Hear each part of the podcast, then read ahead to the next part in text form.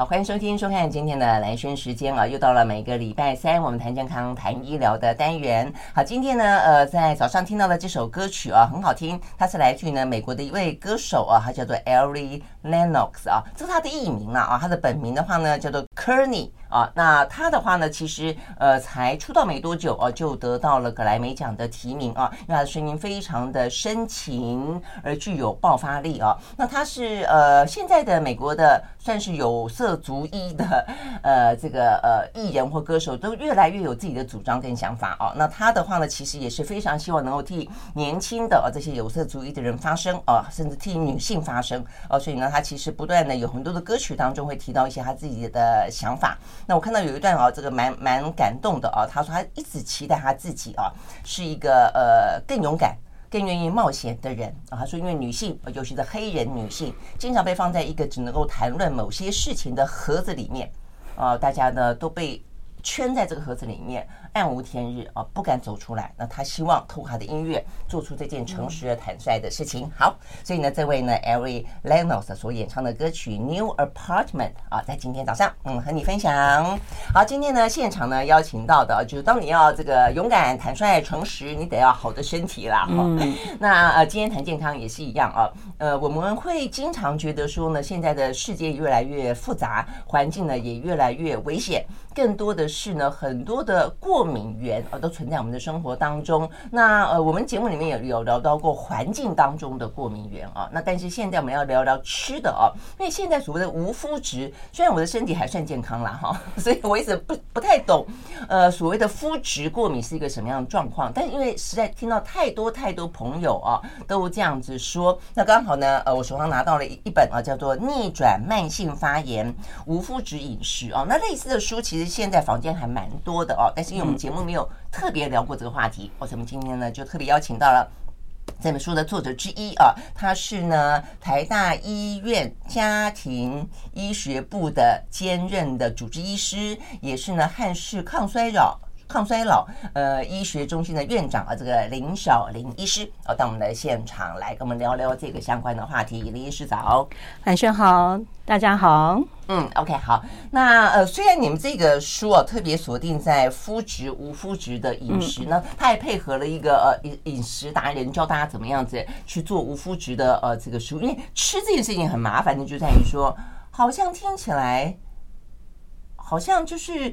好像很很轻微，但是像你天天吃，天天吃，就算轻微，你一天吃一口，十天就吃十口，累积出来很大的问题，就就还蛮大的哦。所以呢，如果可以自己料理，我觉得当然最好啊。那所以我们待会会呃跟大家聊聊怎么样自己去料理哦。但是重点在于说，我认识一下什么叫做麸质，什么叫过敏，因为我觉得现代人的过敏实在太多太多了。对，那所以。吃麸质过敏，呃，算是你现在在呃门诊里面碰到的很大多数祸从口入的来源吗？嗯，其中之一。对，的确是对，因为像现在我们真的蛮多人讲到说，呃，蓝轩讲到有很多呃这个过敏的现象啊，比如说我们说呼吸道的过敏啦，呃，这个慢性鼻炎啊，甚至是气喘啊，或者有很多人是这个慢性湿疹啊，甚至慢性荨麻疹啊，甚至到有些已经是这个自体免疫疾病了。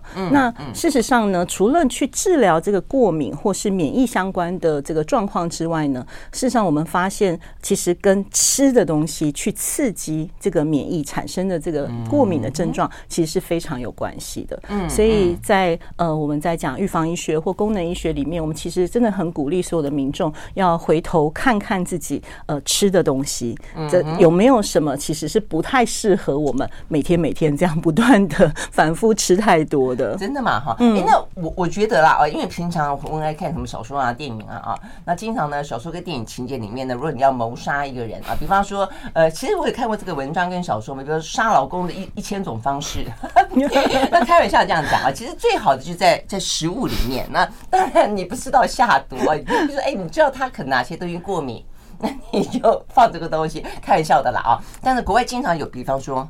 花生过敏，嗯，为什么？就是我的意思说，呃，这种过敏源是不是有哪些食物特别有？对，的确。那我们就讲说，呃，事实上呢，比较常见的过敏源，当然可能讲到急性过敏跟这个慢性过敏的话呢，呃。一般人就是急性过敏，它很容易反映出来，说比如说刚刚蓝轩提到的这个花生的过敏，或者呢有些人就是吃了一些呃特殊的蛋白质，像海鲜啊这种，你会很快的产生这个呃痒啊哈，或是荨麻疹的情形。他们都算是急性的，这个是比较急性，因为它是立刻反应的，就是大概呃几个小时内你就反应，所以你比较容易找出。这个过敏源就是这个相关联性，但是呢，我们现在想要提醒的呢，是所谓的延迟性的过敏反应，了解，就是呃慢性发炎。对，就讲到说你不知道，哎，凶手是谁？就出问题的食物是哪一个？可是呢，可能你就是特别爱吃。嗯，像我们在诊所有做这个慢性食物过敏源的检测，那呃，的确我们观察国人呢，呃，最常见的过敏源其实有几项，一个就是鸡蛋。一个是牛奶，再来就刚刚提到的花生，那嗯，这、呃、再来呢，就是越来越容易接触到的小麦麸质。好，但是呃，牛奶我可以理解，因为从小就会有朋友说、嗯、啊，有一人喝牛奶容易拉肚子，对不对？嗯，大概是这样。拉肚子是一个乳糖不耐，那呃，过敏通常是跟对里面的酪蛋白过敏哦，又有点不太一样。一样哦，那如果是对牛奶过敏的话，它就不是拉肚子。嗯、就是其实所谓的这个延迟性的过敏反应呢，它可以产生的症状事实上非常的多。OK，好，那这本我们待会来讲，因为在这个书里面是列一整张表的哦，所以呢，而且呢，有些就是说，第一个我们刚刚讲到延迟性反应，就是它是慢慢慢慢累积的，所以回过头来你会不晓得说是你吃了哪一个，因此导致的，甚至会觉得是吃的吗？还是环境里面的什么东西导致的？还有一个就是说呢，因为你症状太多了，很多东西你想象不到的哦。我看到的时候发现有一个最神奇，不孕，不孕跟你吃过敏的来源这个东西慢慢累积竟然有关，所以你绝对不会这样子想到这件事情，你可能会想到啊，我压力大。我可能体质，我的子宫里面是不是有什么样的一个呃着床不易等等，或是哎精子啊这个变少啊，或者说游游泳啊游泳能力啊这个很差之类，你不会那样的想到，所以我就觉得今天慢性发炎这件事情确实是真的很值得去认识跟推敲。是，但是呢，我们休息会儿再回来之前，我还是很好奇，为什么你刚刚讲到说花生或者有几种容易引起急性，为什么啊？因为花生致死的状况好多哦，为什么？因为如果是急性过敏的话，其实每一个人产生的那个急性的呃这个。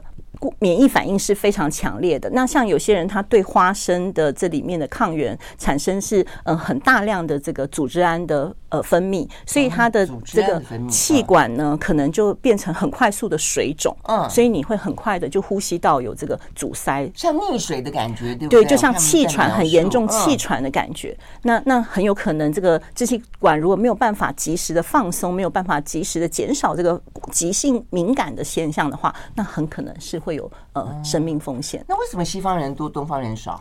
呃，这个跟这个基因啊，还有体质是有关系的。那东方人真的少吗？嗯、呃，的确，我们在临床上有还是有，但是这个，但是因为我们就说急性过敏，通常我们比较小就会知道了，因为你会发生、嗯嗯、哇，就是突然你马上就这个喘起来啦，脸肿起来啦，眼睛肿起来，所以马上会知道。嗯嗯但是，所以通常我们就会开始很小心的避免，嗯，对所以比较没有这个呃一而再再有风险，因为危险就在很明显的、很显眼的地方。那怕就怕在这个危险呢，是藏在某些很小的细节、微不足道的、慢慢累积的地方。比方说，我们刚刚讲到的鸡蛋啦、牛奶啦、呃小麦啦等等啊。好，我们休息了再回来。那包括说呃还有哪些，以及他们会产生哪些？你感觉起来像过敏症状，有些看起来感觉不像。过敏症状的，呃，马上回来。I like 103, 回到蓝轩时间，继续和现场邀请到的这个台大医院的加医主治医师，他也是呢汉氏啊这个呃医学中心的院长林小玲啊，到我们的现场来聊这一本，呃，最早是他作者啦啊，这个逆转慢性发炎无麸质饮食啊。那我们刚刚讲到无麸质饮食，就讲到小麦是一个很主要的过敏源，但在小麦之前，我们刚刚讲也很多，包括其他的嘛啊。就刚才讲到说有牛奶，有鸡蛋，鸡蛋怎么过敏呢、啊？其实这个我们讲蛋白质呢，这个鸡蛋的蛋白质的分子其实蛮大的，而且我们其实是很容易在短时间内吃到很大量的鸡蛋蛋白质。所以呃，其实过敏原它有一个，就是你如果短时间反复的累积它的话呢，它的过敏的反应就可能会越来越明显。嗯哼，OK，短时间反复碰到，那重点在于说这些呃过敏原有没有有没有共同的？呃，共同的特质，比方说，它因为怎么样的关系，而这个东西容易引发身体当中的过敏反应？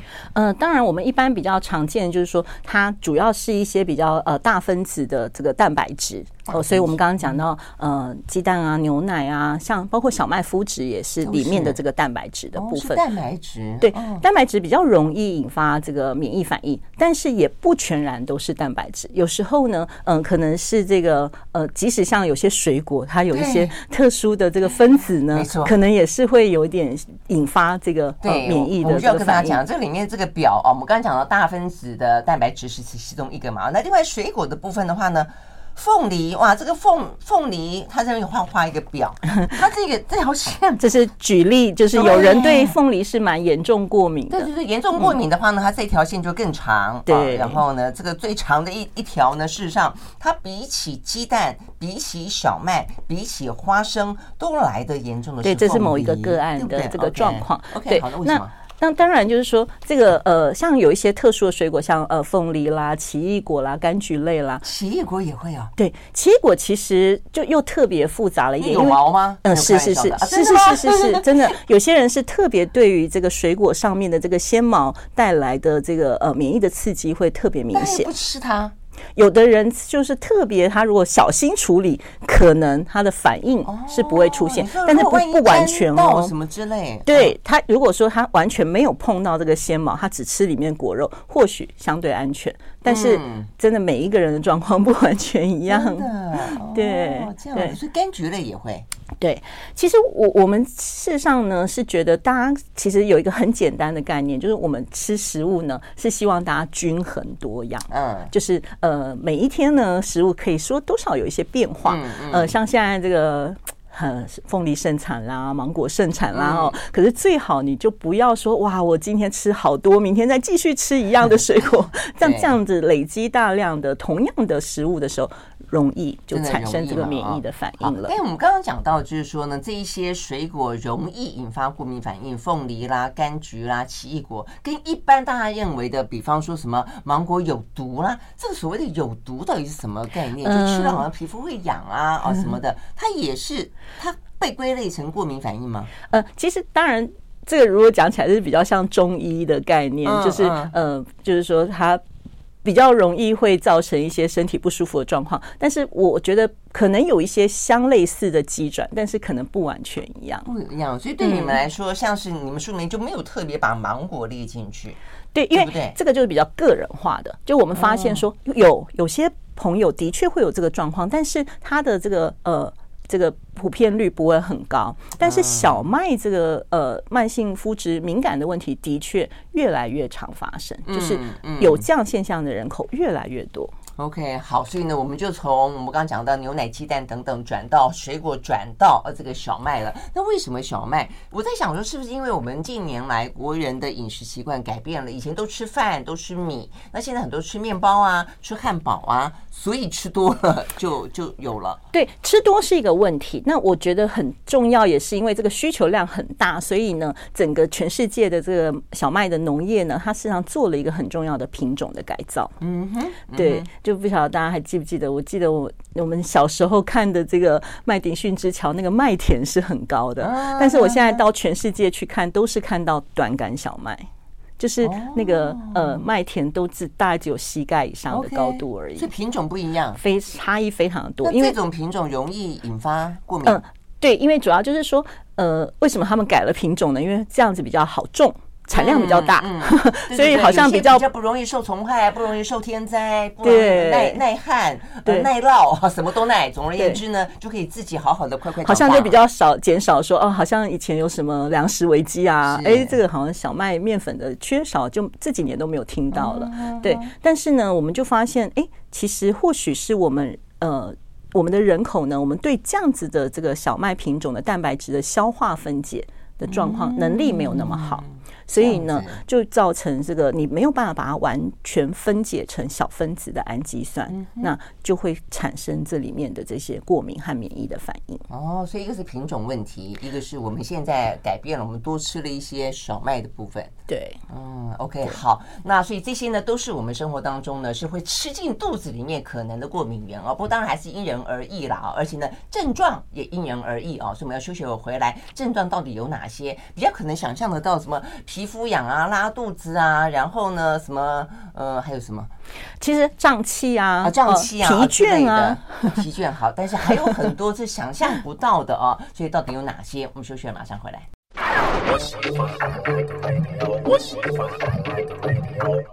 好，回到蓝轩时间，继续和现场邀请到的台大医师啊，这个林小林，他也是呢。呃，汉氏抗衰老的医学中心的院长啊，来聊呃，怎么样子面对哦，这个现代人呢，很多慢性发炎，我觉得重点是慢性发炎了啊。那么讲到慢性发炎，事实上呢，呃，再慢性、再累积、再严重就是癌症。我想呢，如果常听我们节目的朋友会知道，这个慢性发炎对于现代人来说，呃，是真的一个呃蛮蛮值得要注意的啊这个事情。那就是说，好，慢性发炎怎么来啊？什么讲到有环境上的，有疾病上。的啊，然后但是也有哦，这个饮食上的啊，所以我们刚刚讲到了这些。好，那这个透过饮食上面所引发的这些呃过敏的啊，这个慢性发炎，到底有有哪些表征？我们刚刚讲的比较容易理解，因为吃嘛，就觉得跟肠胃有关啊，对不对？嗯嗯嗯，对，的确，其实当然。我们的肠道呢，事实上就是我们免疫的第一道防线，就像我们的皮肤一样，你皮肤有个伤口，那细菌、病毒可能就会从这里进去了。那事实上，我们每天吃东西要处理这么多食物的肠道，那它也是很容易受到刺激而产生一些所谓的伤口的。所以，如果说你真的刚刚我们讲到说，你反复吃的食物呢，是你不太容易完全消化分解的，那你去刺激这个肠黏膜之后，现在我们就有一个名词叫做肠漏现象。啊，对，就是肠黏膜受损了。那事实上就很像你的皮肤受损一样。事实上，在肠黏膜的下面呢，其实有非常非常多的免疫细胞啊。那那你一旦有一个好像门窗破掉的情况，那当然呢，坏的东西进来，那下面的免疫反应就不断的被刺激上来，所以就会产生刚刚讲到的慢性发炎的问题。呃，林师长现在拿了一个图给我们看哦，所以这个是所谓的乳突，这个是纤毛，对，纤毛，小肠的纤毛，所以这个已经放大到最，就是一个一个的小肠黏膜细胞，最后一层的细胞。嗯嗯嗯，所以肠漏就不是它，不是真的破洞了，而 是说它容易让其他不该进来的啊这些。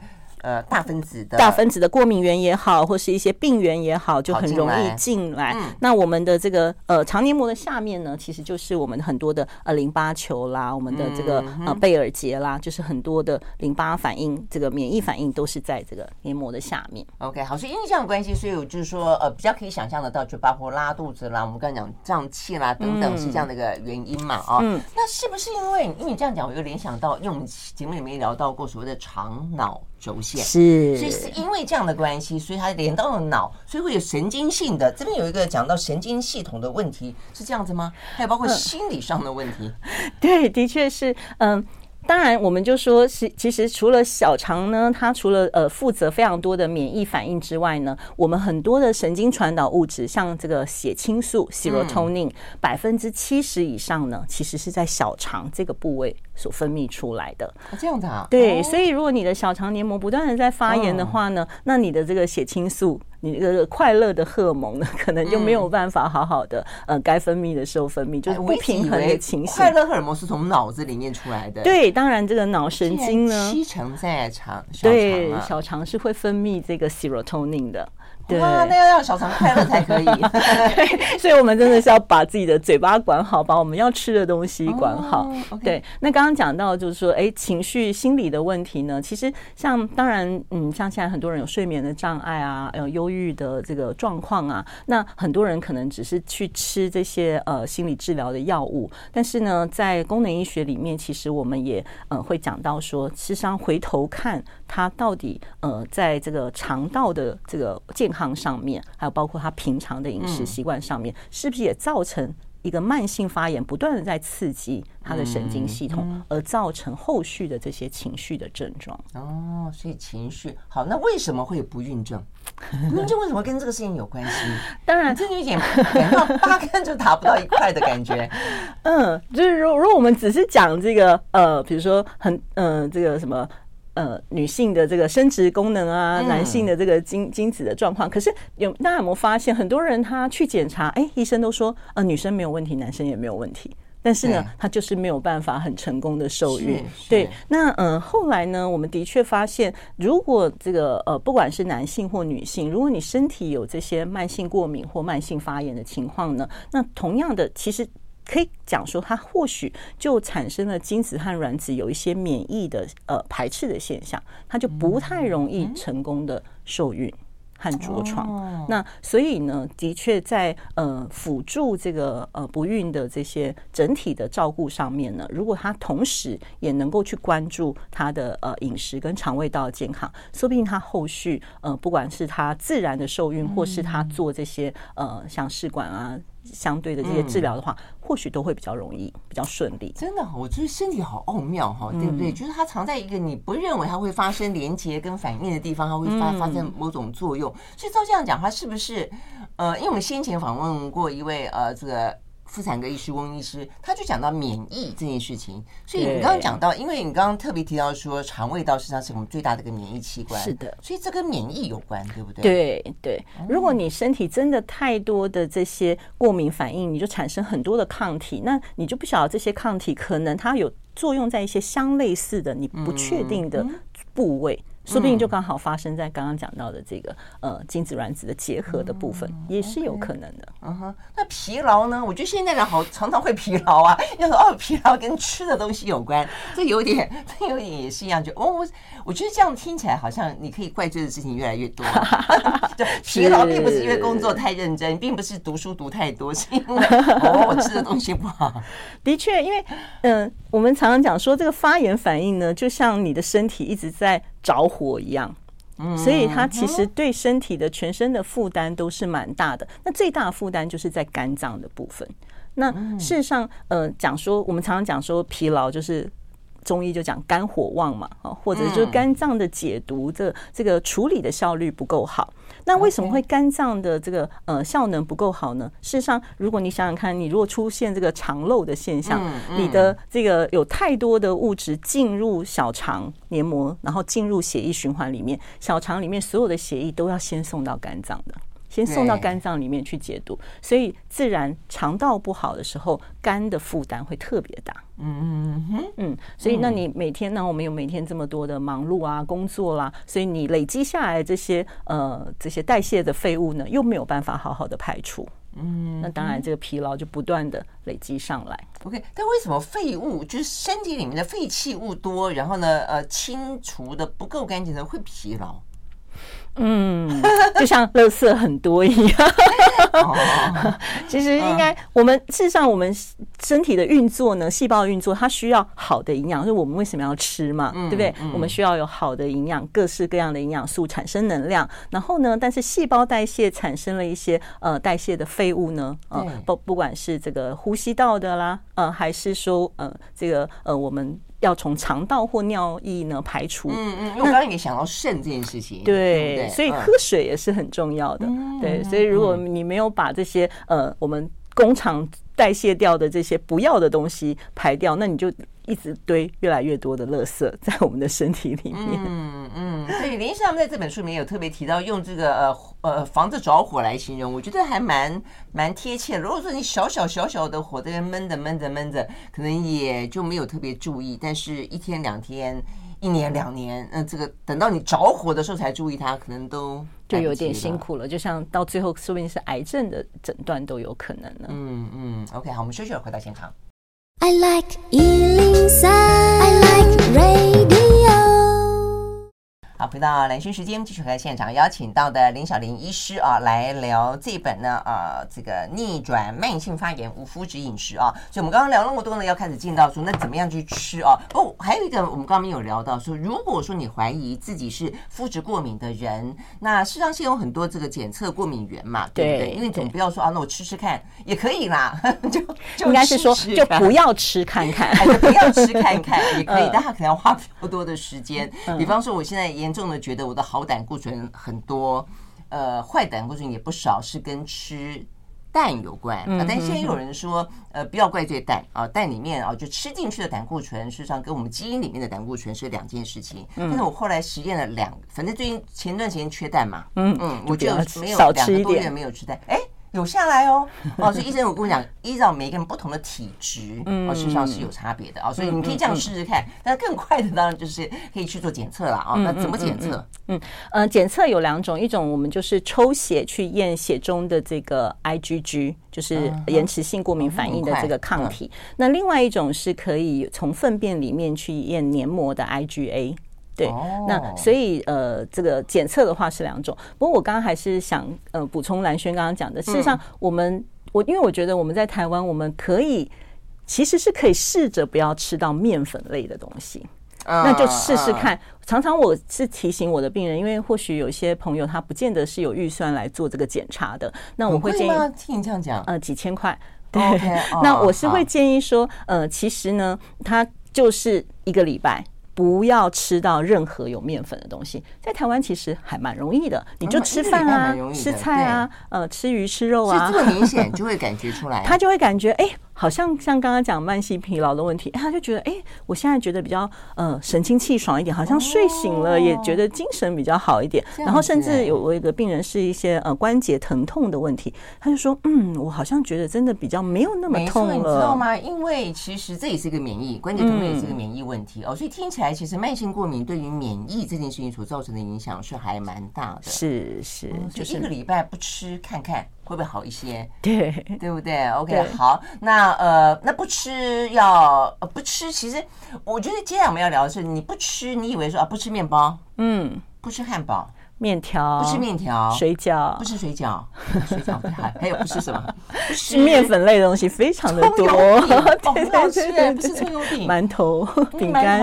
哇，其实面粉类真的在我们所有的这个呃日日常的食物里面非常的多，一点点好，但是 但是还是可以做得到的，因为台湾你我们可以吃饭啊，对啊，有很多的蔬菜啊。对，但我有一个大家可能会忽略掉，不吃酱油，这是怎么回事？为什么？因为。尤其在我们在外面吃食物的时候，或许你今天点了一个，呃，我觉得我吃一个卤肉饭啊，好，那我吃饭啊，吃肉啊，我没有吃到面粉类啊，是啊，是啊。但是问题是，呃，外面的酱油呢，很多酱油它都是有加小麦酿造的。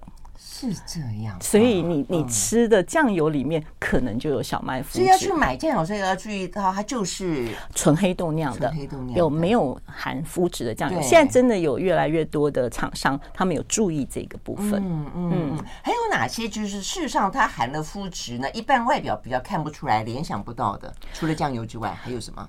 其实因为麸质呢，在很多比如外呃外面。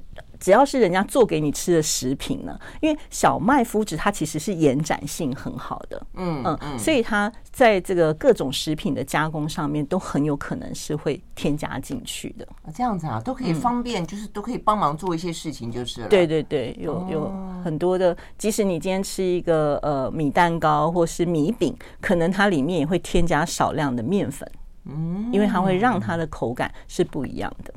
OK，好。不过现在重点在于说，因为现在因为可能越来越多人有肤质过敏，它就标示就是了。对啊，就即便你看起来一个完全不相干的，你可能习惯性看一下它的一个呃内容物，对不对？是不是这个意思？看有没有面粉，或是小麦面粉。OK，好。所以呢，其实最容易避开那样的一个麸质过敏源的方法，就是吃一个无麸质的饮食啦。哦，好。所以你刚刚讲的，我们刚刚说这些东西不要吃，那然后该该怎么吃？这本书里面有很多食谱，看起来是还蛮。好吃的，那就是教你怎么样多吃米嘛，对不对？多吃米，还有很多的蔬菜料理啦，对，还有肉啊、肉的料理啦。然后你不要用这个呃有小麦的酱油之外，你有其他的调味料可以用。嗯哼，对，还是可以吃的很好吃。嗯，那个什么有没有什么在料理上面特别提醒的？除了我们刚刚讲到的，像我最常最常遇到朋友问的就是说，那早餐吃什么呢？大家好像早餐都是吃这个面粉类的东西，豆浆。豆浆可以，豆浆可以，豆浆没有问题。对对对，但是呃，你要叫蛋饼啊，你刚刚讲哦，饭团非常的好。那你要小心饭团里面加的东西，嗯，哦比如说你不要面条，或是你有去卤的一些东西，就是你有去卤，或是呃有一些呃，像有的人可能卤蛋，你要小心它的用的酱油或者是不是用面？油条是。天哪，饭团不能够有油条哎！好吧，嗯，放萝卜干好了。对，嗯、呃，但是所以其实这个大家可能民众就是会有一些习惯的这个饮食的习惯。嗯、那呃，所以其实呃，钟老师呢，他或者现在很多其他的，钟老师是这本书另外一位作者钟义民啊，他是一位饮食达人，里面的这个料理都是他做的。对对，他也是有做一些呃这个烘焙的东西。OK，自己做，嗯、对，就是你可以，你可以这个买米谷粉来自己做，那你也可以米谷粉，对，OK，好，这个听起来是不是有点点想蠢蠢欲动做做看呢？我觉得现在越来越多人很会做烘焙的东西，虽然我不太会了哈。我们休息一会再回来，看看他是不是真的很容易做。马上回来。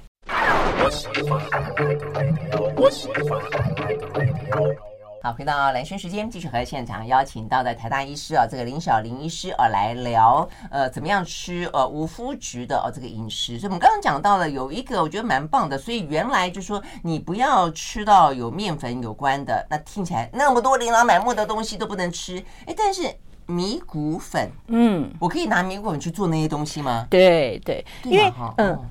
就是说，我们像我们，比如说，我们还是想吃蛋糕啊，还是想吃饼干，还是想吃泡芙，怎么办呢？那这这些原料都是这个小麦面粉嘛，嗯，但是呢，我们是可以用米谷粉来做的。但是大家可能在这个做的时候，就是稍微要呃，可以看一下食谱，参考一下，因为。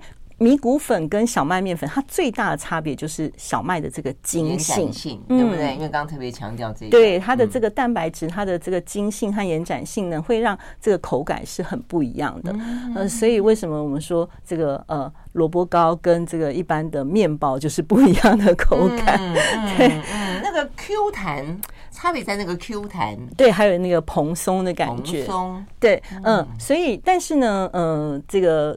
钟老师他其实就是有研究非常多年的这个米糊粉，嗯、那他自己也做了一些烘焙的这个呃食品食物，像呃米蛋糕啦，他甚至把它做了一个呃米的奶油西饼哦，还有这个脆饼，哎，我觉得很有趣哦。其实大家会觉得说啊，那个 Q 弹好像就是优点无数，哎，但是你这样想一讲，我觉得米做的东西的特点在于，你讲萝卜糕嘛啊，嗯，清爽。嗯，因为它比较没那么黏，对，没有那么黏，它比较清爽。嗯，然后呢，香气，嗯嗯，而且你想米果也是很好吃啊。对，对不对？它感觉起来就是它的香气跟对那种，但口感就是不一样。对，所以有些，比如说，那那像他要做一个这个意大利的脆饼的时候呢，啊，有的人就会觉得，如果用可以可以可以可以，如果用以前的这个，里面有含那个，还有坚果，对对对对，因为有些如果你做饼干，通常它可能就没有那个脆感。嗯，对。嗯嗯，那是嗯，但是它其实那个米谷粉也跟它在生产制造的时候，它的这个呃分子的大小其实是有关系的。嗯嗯，所以你怎么样把这个米谷可以打得更好的？这个还是很脆啊，嗯，有点快要咬不动的感觉。那它这个是做了什么样的调整？这个要问钟老师。我只负责吃。有兼容这个它的脆度，对不对？脆度。他们真的是呃，应该是说。试误了非常多次，要去 try 这个怎么样去呃做这个烘焙的设定啦，嗯，还有它材料的使用上面啦。好，所以基本上来讲，米谷粉可以替代所有原本用小麦做的这些烘焙的甜点的邪恶的，同时也幸福的 小东西，对不对？是。但但是你可能要学习一下，不然你会觉得做的不好吃。OK OK OK。另外一个更简单的就是呢，呃，吃饭嘛，对，吃我们对，就是不要吃。其实我我事实上是觉得呢，我们事实上可以多吃呃地中海的饮食，就是你就像很多人有些女孩子她怕胖，她可能不见得吃饭，但是呢，呃，你就是蔬菜蛋白质要吃够。嗯哼，对，那呃，所以。但是我们还是要小心这个呃这些点心类的东西，嗯，但是我们女孩子就是觉得，好像吃个下午茶没有这样的食物，好像总少了一点什么。我觉得这也是有点点自我 自我催眠，自我宽待。就我们总会说，哦，女人有两个胃啊，另外一个呢是甜点的胃。你说着说着越来越相信，你就觉得说好像没有吃，你觉得好像很对不起自己。